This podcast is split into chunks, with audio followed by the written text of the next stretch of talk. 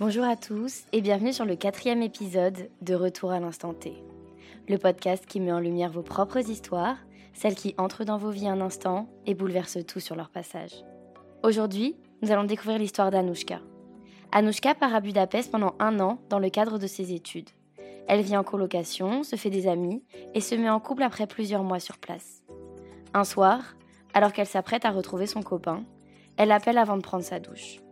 Elle lui annonce qu'elle sera chez lui dans une trentaine de minutes. Seulement ce soir-là, Anouchka vivra une toute autre aventure, et ce, sans en avoir le choix. Partons ensemble à la découverte de l'histoire d'Anouchka. Retour à l'instant T.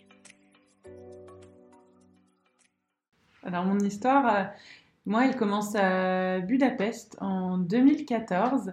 Ça faisait euh, quelques semaines que j'étais là-bas pour euh, un Erasmus. Donc j'étais en deuxième année de licence. Et je commençais donc mon Erasmus, j'étais arrivée en, en, janvier, en plein milieu.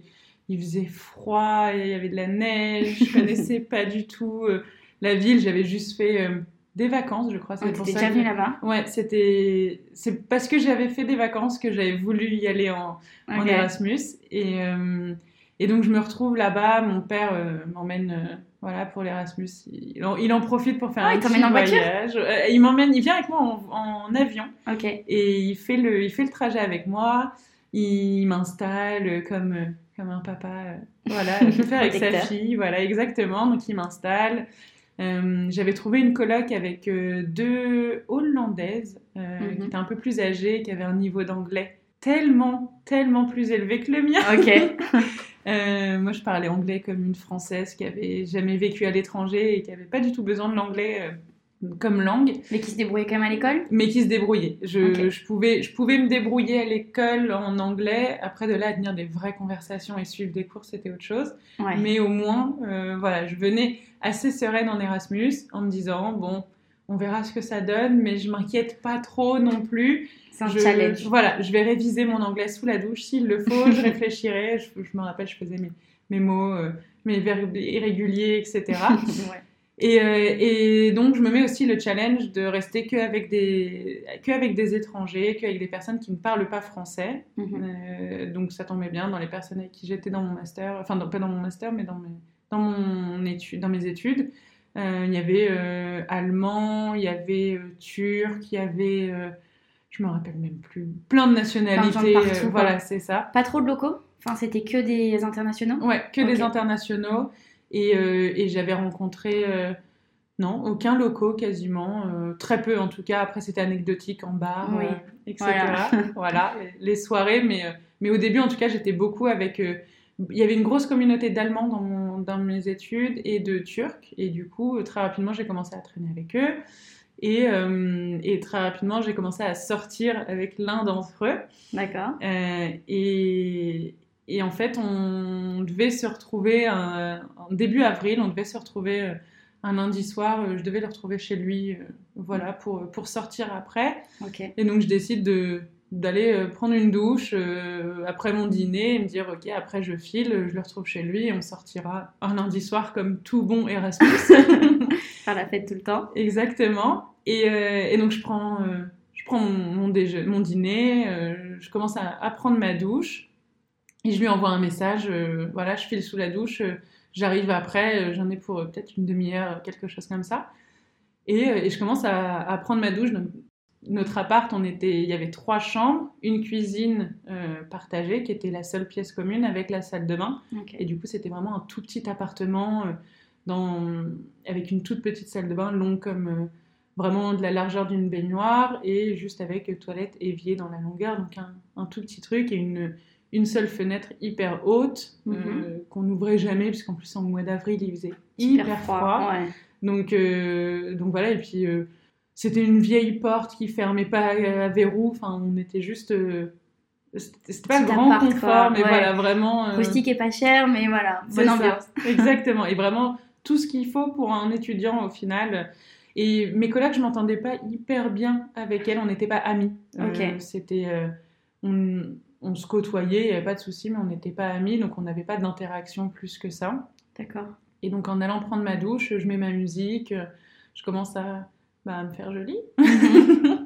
et, et je, donc je me mets euh, mon masque sur les cheveux, euh, je commence à me laver et euh, mon, mon- mon savon me glisse des mains et Ouais. il tombe dans le fond de la baignoire. Et, et là, je me rappelle, je me suis baissée pour le ramasser et j'ai d'un coup la tête qui tourne comme, comme un malaise, comme on peut faire un malaise.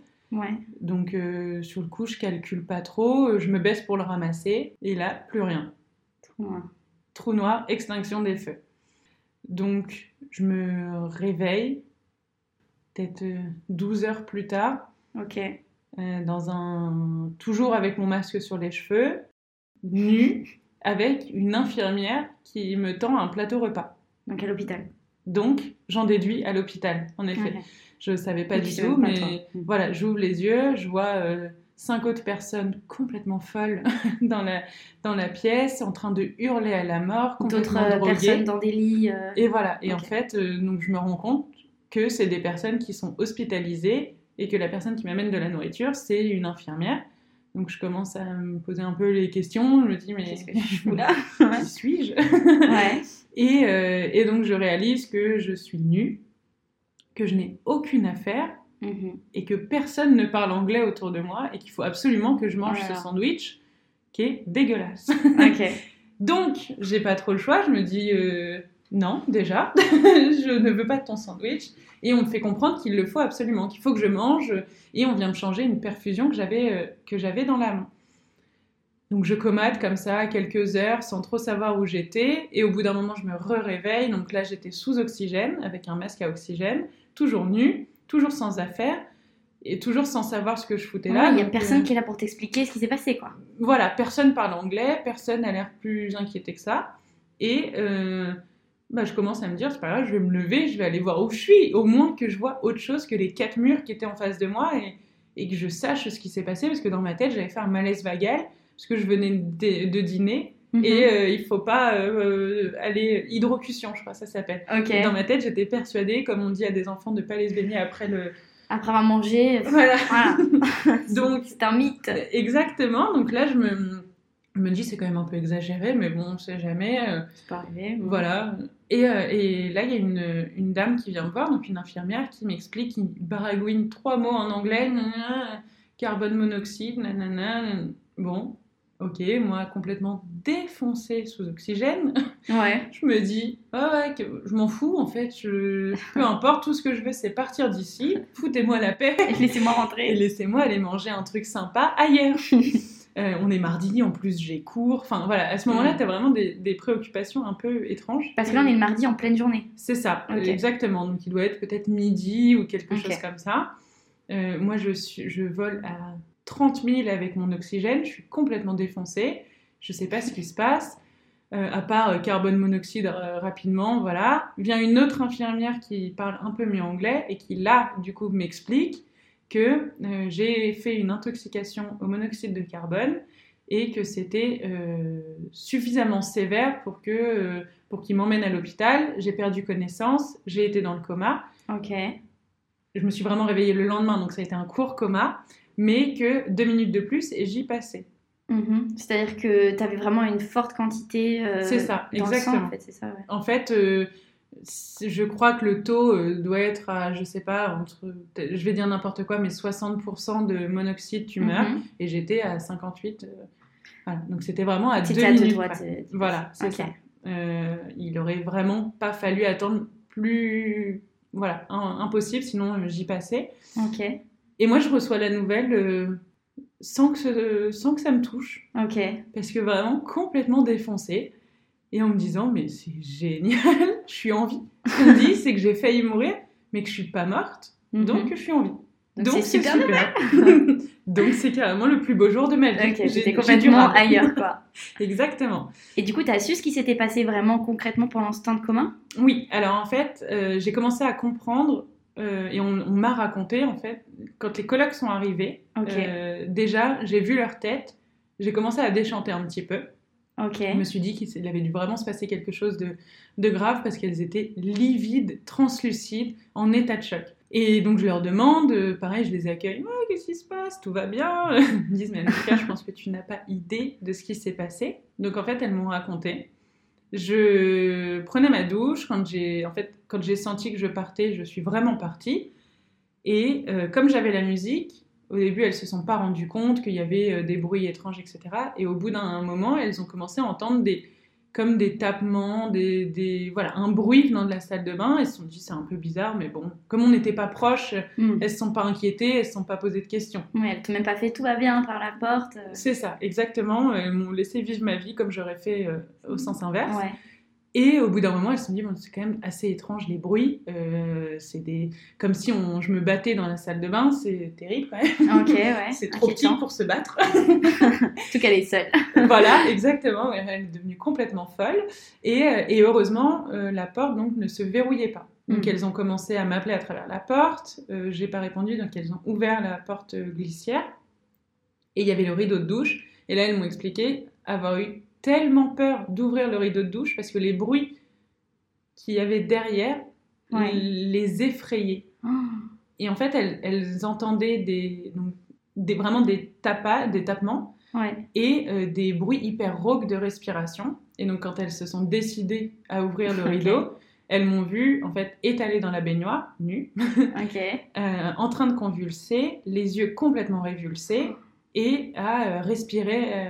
Avoir du mal, ouais. voilà. Je sais pas comment on dit, al- halté, non? Oui, voilà, exactement. Et vraiment des bruits rauques de comme quelqu'un qui s'étouffe et qu'on Mm. met sans qu'il y ait aucune, bah, aucune raison apparente.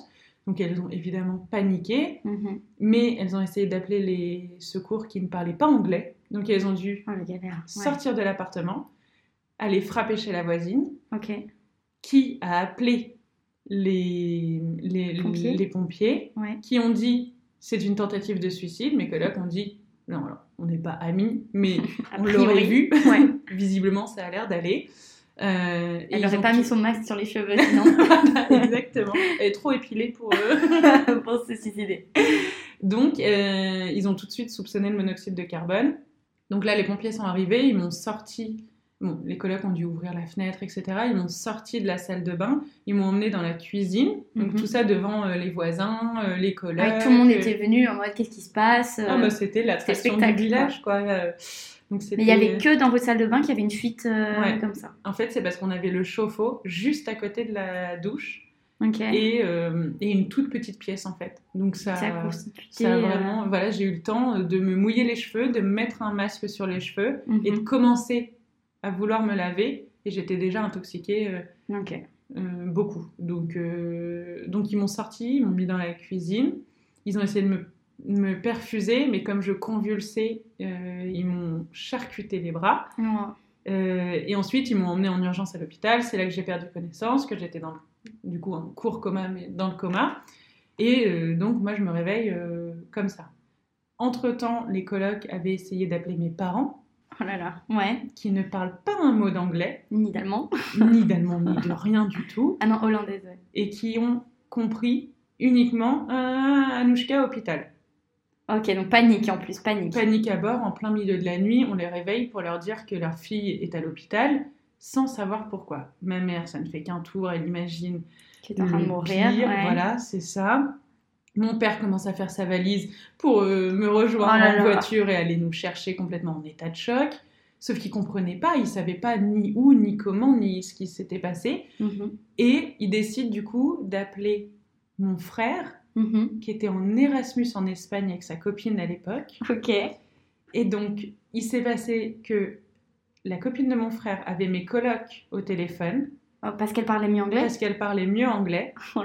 Donc, mes colocs ont expliqué ce qui s'était passé. Elle l'expliquait à mon frère et mon frère racontait à mes parents.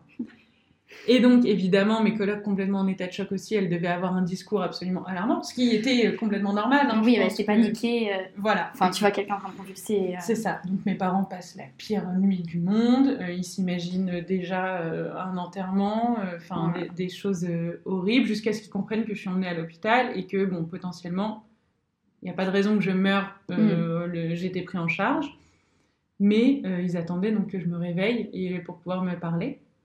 Parce que Mhm. du coup, tes colocs, elles t'ont accompagnée à l'hôpital. Oui, parce qu'elles ont été obligées d'être euh, elles aussi sous oxygène, parce qu'elles avaient un taux euh, élevé, en fait, d'avoir été dans la Mm. salle de bain, etc. même si elles ont aéré, ça continuait. Il y a eu quand même une intoxication, donc elles ont été obligées d'être en observation à l'hôpital toute la nuit, Ok. Et, mais pas du tout hospitalisées ou quoi que ce Pas de soit. perfusion, pas d'oxygène. C'est ça, juste, euh, juste entre guillemets, de l'oxygène euh, par masque. Ok. Et donc quand elles arrivent, elles m'expliquent tout ça. Donc déjà, je me dis waouh, ah ouais, dur. Sacré nu les filles. C'est pour ça, vous avez, vous avez une tête un peu fatiguée. Et donc, euh, elles me disent, bah, appelle tes parents, euh, Mhm. quand même, pour leur expliquer. Donc moi, complètement défoncée, Ouais. j'appelle mes parents.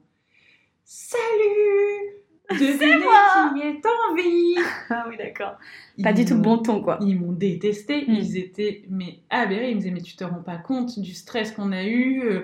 Et moi j'étais mais pourquoi stresser? Je, je suis à l'hôpital, je suis en vie, j'ai du rab, c'est trop bien. Enfin j'aurais pu y passer mais je ne suis pas du tout passée donc franchement meilleure, euh, meilleure journée de ma vie puisqu'elle aurait pu s'arrêter, elle s'est pas arrêtée. Donc euh, mes parents me détestent, ils me disent beaucoup vraiment rassurés, bon bah trop bien, tu vas bien, euh, Mm. prends bien le temps de te, le temps de te reposer euh, et de, de souffler un petit peu. Mais ouais, ouais, ouais, ouais, je raccroche et je demande à l'hôpital pour sortir. Ok. Je leur fais oui, oui, j'ai bien compris, pas. mais je voudrais partir. Ils m'ont dit, bah non, on voudrait que vous restiez un peu plus longtemps en observation. Je fais non, non, non, autre chose à faire. Je dois aller en cours là. Ça va très bien, j'ai des cours à suivre. c'est J'ai un mec, comme je me suis habillée hier, Voilà. donc peut-être qu'il aille. Exactement, je regarde mon téléphone, mon mec de l'époque qui m'envoie un message parce que je devais le rejoindre. Ah ouais, tu l'avais dit en plus. Ouais, il m'a envoyé un message. T'es morte? Comme on peut envoyer à n'importe qui. Ah. Ah, J'imagine tes colocs répondent oui. Non mais exactement, sauf que Oh je là lui réponds. Désolée, je suis à l'hôpital, j'ai été intoxiquée, euh, on m'a emmenée en urgence, etc. Je crois qu'il a jamais autant regretté un message un peu ironique comme ça. Obligé, traumatisé, il dit ah mais non mais qu'est-ce qui s'est passé? Enfin Hmm. voilà. Donc moi comme tout va bien, je suis au top de ma forme. Hmm. Je me dis, bah allez, je m'en vais, c'est bon, au pire j'ai un peu mal à la tête. Euh, il m'avait dit, ça peut entraîner des pertes de mémoire. Enfin, c'est quand même Ah assez... quand même, c'est euh, lourd. Voilà, c'est quand même le monoxyde, ça attaque, ça peut attaquer sur le long terme. Alors, je suis Ok. pas Que experte, niveau mémoire euh, ou il y a aussi d'autres choses qui t'ont. Je me rappelle plus ce qu'ils m'ont dit. Je sais que je me rappelle qu'il m'a dit, si vous avez des pertes de mémoire dans les prochaines semaines, n'hésitez pas à vous faire... euh, diag- Enfin, aller voir un médecin pour vérifier que tout va bien, etc. Ok. Et voilà, j'ai dit oui, oui, très bien, mais de toute façon, j'ai jamais eu une mémoire de fou, alors euh, Oui, ça parlait toujours. euh, Laissez-moi partir. tout va bien, je vois pas pourquoi ça irait pas. Donc, mercredi après-midi, euh, je prends le métro avec mes colocs, je finis par euh, quand même retrouver des fringues, etc. Ah oui, du coup, t'es sortie comment Bah, mes colocs ramené. m'ont Ouais. ramené des fringues, mon téléphone, où j'ai pu donc contacter tout le monde, et on part vers 15h, je crois. Je, je me rappelle même plus, tellement c'est flou, où est-ce que j'étais dans Budapest et quelle ligne on a pris Ouais. impossible de me rappeler où je me situais alors que la ville, je la connais par cœur. Je suis incapable de refaire le trajet et on va jusqu'à notre appartement. Et là, euh, on, on découvre franchement une scène de, une scène de crime. crime. Quoi. Mm. Euh, des aiguilles partout, parce qu'en fait, ils avaient essayé de me perfuser et je cassais les aiguilles vu que je convulsais, ou je cassais, ou en tout cas, elles n'étaient plus utilisables. Donc, elle les laissait par terre, quoi Euh, c'est ça, du sang, des taches de sang. Oh. Le coussin qui m'avait gentiment mis euh, en étant nu pour me cacher des regards indiscrets des voisins. Euh, tous les voisins aussi qui me m'accueillent traumatisés comme s'ils étaient de ma famille et Ah que- qui ont vécu ça en fait beaucoup plus que moi finalement. Que toi, t'étais pas là. Pas là du tout. Et, et voilà, donc on prend quelques affaires euh, et on va dans un appartement que l'agence du coup nous loue pour, euh, bah, en fait, comme c'était de leur faute, c'était vraiment la Ah oui, oui, moindre oui, des choses qu'ils ouais. pouvaient faire. Et ils avaient même, au, au début, demandé à ce qu'on paye l'appartement dans lequel ils nous relogeaient. Donc on a dit, ne tirez pas trop sur la corde non plus. ouais, ouais, ouais. Déjà, on a failli mourir, je pense à votre place. On dirait pas grand on dit pas grand chose et on, on offre le logement le temps que tout aille bien. Donc on va s'installer dans le logement, euh, on mange pizza avec le coloc, tout le monde se remet un peu de ses émotions. euh, moi, ça va, j'ai mes parents au téléphone, tout va bien. Je me dis trop bien. Demain, j'ai cours. Putain, j'ai euh, examen de hongrois. Par contre, euh, j'ai pas révisé. J'espère que ça va le faire. Enfin, vraiment, dans la projection, retour à la vie Voilà. normale, Ça reprend. c'était vraiment 24 heures un peu chelou, mais ça passe. Et je me réveille le mercredi matin. Et là, ça va pas du tout. C'est-à-dire? mais pas du tout. En fait, l'oxygène m'avait mis complètement sous euphorique. Mhm. Et là, physiquement, je suis éclatée. Je n'en peux plus, je tiens plus debout. J'ai mal partout, j'ai des bleus sur toutes les mains, sur euh, les dessus des mains, sur les poignets, sur les, bah, les coudes. Là, Parce qu'ils des- avaient essayé de te perfuser de partout, en C'est fait. ça, exactement. Euh, mais sur le dessus des mains, enfin des bleus partout, je suis translucide. Ah oui, toi, tu te dis en plus, je vais aller en cours avec mes trucs partout. C'est ça. Euh, je me dis, j'espère que personne s'est inquiété pourquoi j'étais pas là hier.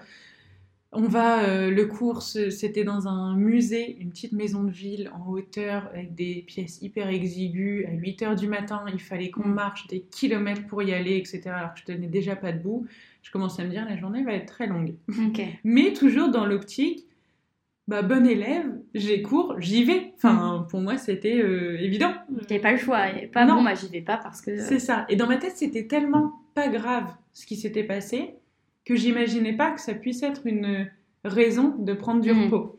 Quand on, est, euh, quand on commence à être adulte, on on connaît pas encore les limites et où les limites se terminent. Et là, en l'occurrence, j'avais pas encore le bon sens de savoir quand est-ce que j'avais le droit de dire non ou Ouais. euh, continuer à aller en cours comme on t'a toujours appris à faire. euh, Voilà, c'est pas parce que t'as un rhume que tu vas pas, donc lève-toi. Et là, tu t'es dit pareil. Peu. Exactement. Sauf que euh, je me retrouve vraiment dans la matinée, euh, mais des horribles, vraiment euh, physiquement éreintée et euh, mentalement, ça commence un peu à voilà, fatiguer aussi. Donc Mhm. je vais voir ma, ma prof de hongrois à, à 11h et je lui dis bah écoutez, euh, je vais pas pouvoir euh, enfin j'aimerais bien ne pas passer l'examen cet après-midi parce que vraiment je suis fatiguée. Euh, Hier, j'ai été intoxiquée au monoxyde de carbone et là je vois sa tête se décomposer Ok. horrifiée.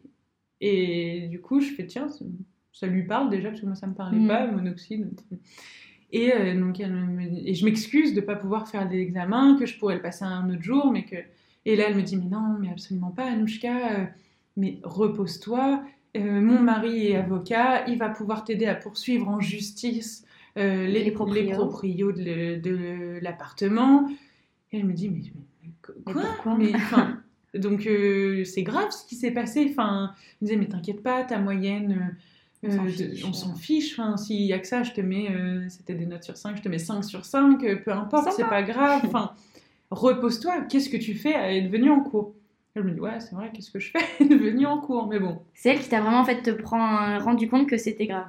Exactement. Il a, il a fallu que je me sente physiquement fatiguée et que quelqu'un d'extérieur à mon entourage proche qui s'inquiétait bah, pour, pour Non, ma santé, que- quelqu'un qui avait entre guillemets rien à gagner à ce que je sois sur cette terre, euh, s'inquiétait, était horrifié, me proposait d'attaquer en justice, etc. Donc je me suis dit, c'est que il doit se passer quelque Ouais. chose de- Pas d'important. normal, quoi. Ouais. Voilà, exactement.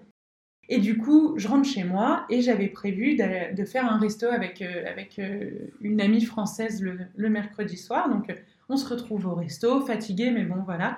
Elle m'explique que elle, lundi soir, son coloc avait pris de, du LSD, qu'il a fait un bad trip et qu'il avait essayé de sauter de la fenêtre du troisième étage C'était pas un lundi, euh, un bon lundi à Budapest. complètement traumatisée. Elle me dit, euh, il, euh, il a cassé la vitre, il essayait de sauter, tout ça dans ma chambre. J'ai dû, bah, du coup, elle a dû s'en occuper. Elle a dû, enfin, elle a passé un lundi horrible. Et elle a dû l'emmener à l'hôpital parce que du coup, il était parti dans un trip hyper euh, dangereux, etc. Et je lui dis, bah putain, Ouais. drôle de lundi, parce que moi j'ai fini à l'hôpital, etc. Et je lui explique. Et en fait, on parle de tout ça. Ok. Elle, elle parle de ce qu'elle a vécu. Moi, je parle aussi. Je commence à, mettre, à me refaire le film, etc. Et je me dis, oh, C'est chaud. quand même, c'est, C'était pas rien, quoi. c'était pas rien, exactement. Et je rentre chez moi et je me revois. J'habitais du coup au cinquième étage, l'appartement de remplacement. Et je commence à, chaque étage, je commence à me mettre à pleurer un peu plus. Ok. Et j'arrive sur le- la terrasse du coup euh, du cinquième étage et je rentre même pas dans l'appartement. J'appelle immédiatement mes parents, mon père, Mhm. euh, pour lui pour expliquer qu'il faut que je rentre, que ça va pas, c'est ça va pas du tout et que j'ai envie de rentrer, j'ai besoin de me retrouver avec eux. C'était la première fois que je vivais à l'étranger, que je vivais seule d'ailleurs parce que je Mhm. vivais chez eux quand j'étais en France. Et euh, après un moment comme ça, bah, j'avais besoin de rentrer chez moi un petit peu. Donc il me, là on, on amorce les, les- un peu les, le négatif, le contre-coup. Et en fait, là, je commence à prendre conscience qu'il s'est passé un truc grave et que être en vie, c'est sympa, oui, Mhm. mais que ça, il y a quand même une étape d'acceptation et de réalité euh, Ouais. qui est assez difficile. Et donc, je rentre, euh, je rentre le dimanche, donc même pas une semaine après mon accident, à peine. Ok. Là, là, tu l'appelles euh, jeudi soir, c'est ça? Le mercredi soir, je les appelle. Ok. En gros, lundi soir, l'accident. Ouais. Mardi, je rentre Les chez cours. moi. Mercredi matin, les cours, le musée, etc. Mercredi soir, je les appelle au bout du Oh, rouleau. Ok. Vraiment 48 heures après l'accident, euh, Ouais. Là, le vrai contre-coup. qui- voilà, ça va plus. Mm. Et le dimanche, je suis dans l'avion pour rentrer. Mes parents prennent des photos quand je suis rentrée euh, de moi avec des bleus énormes encore. Donc six jours après, Mm. j'avais encore des bleus énormes partout, Ok. blanches, translucides.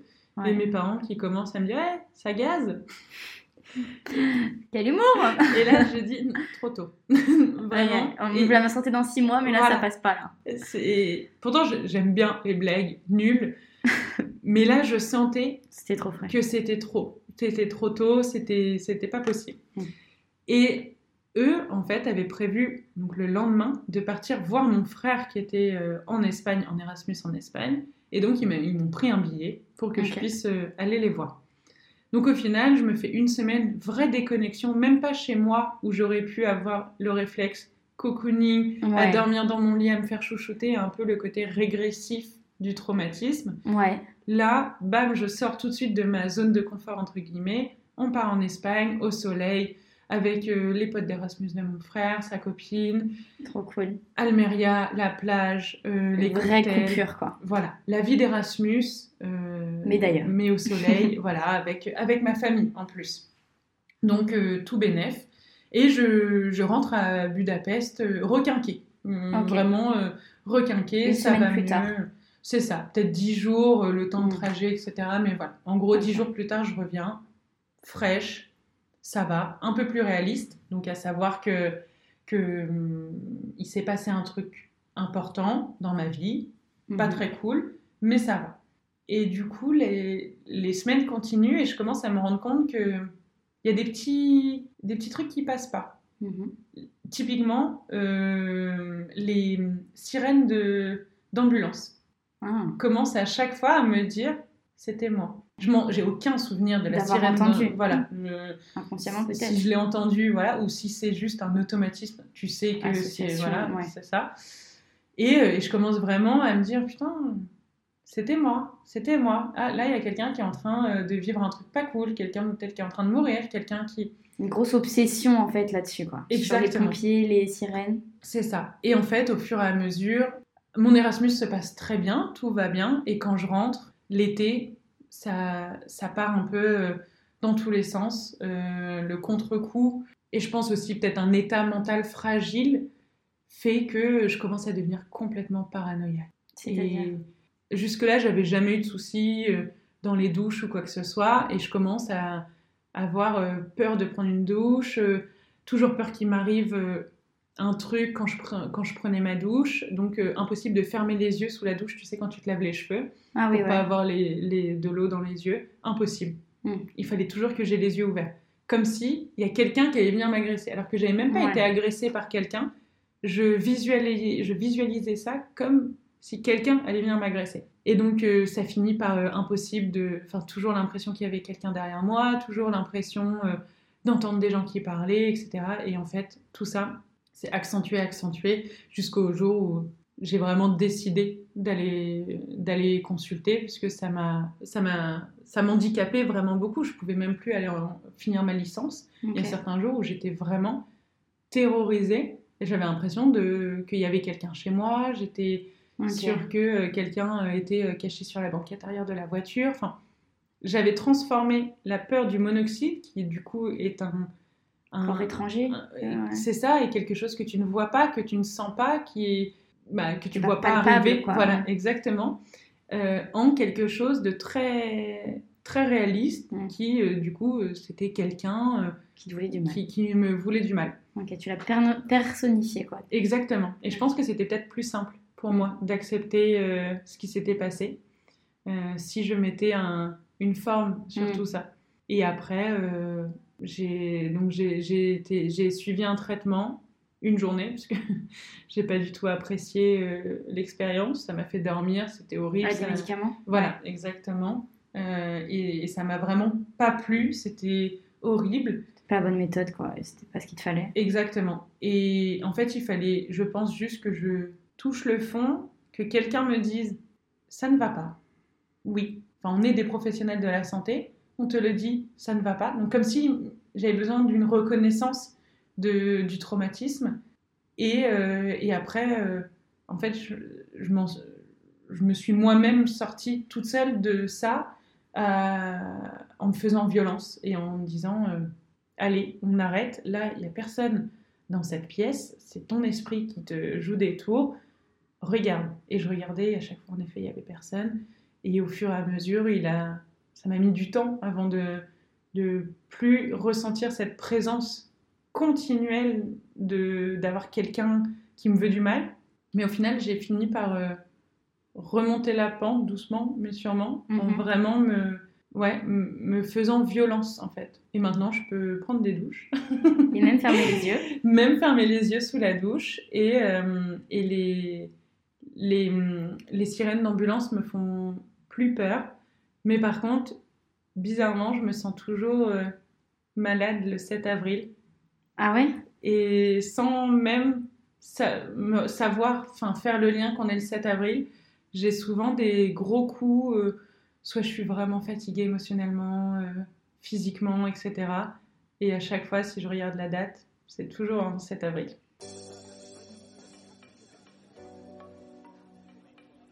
Merci à vous d'avoir écouté cet épisode de Retour à l'instant T. J'espère que celui-ci vous a plu. Si vous souhaitez participer pour mettre en valeur votre histoire surprenante, je vous invite à me contacter par mail dans les détails du podcast. Merci à Anouchka pour sa participation et à bientôt pour le prochain épisode.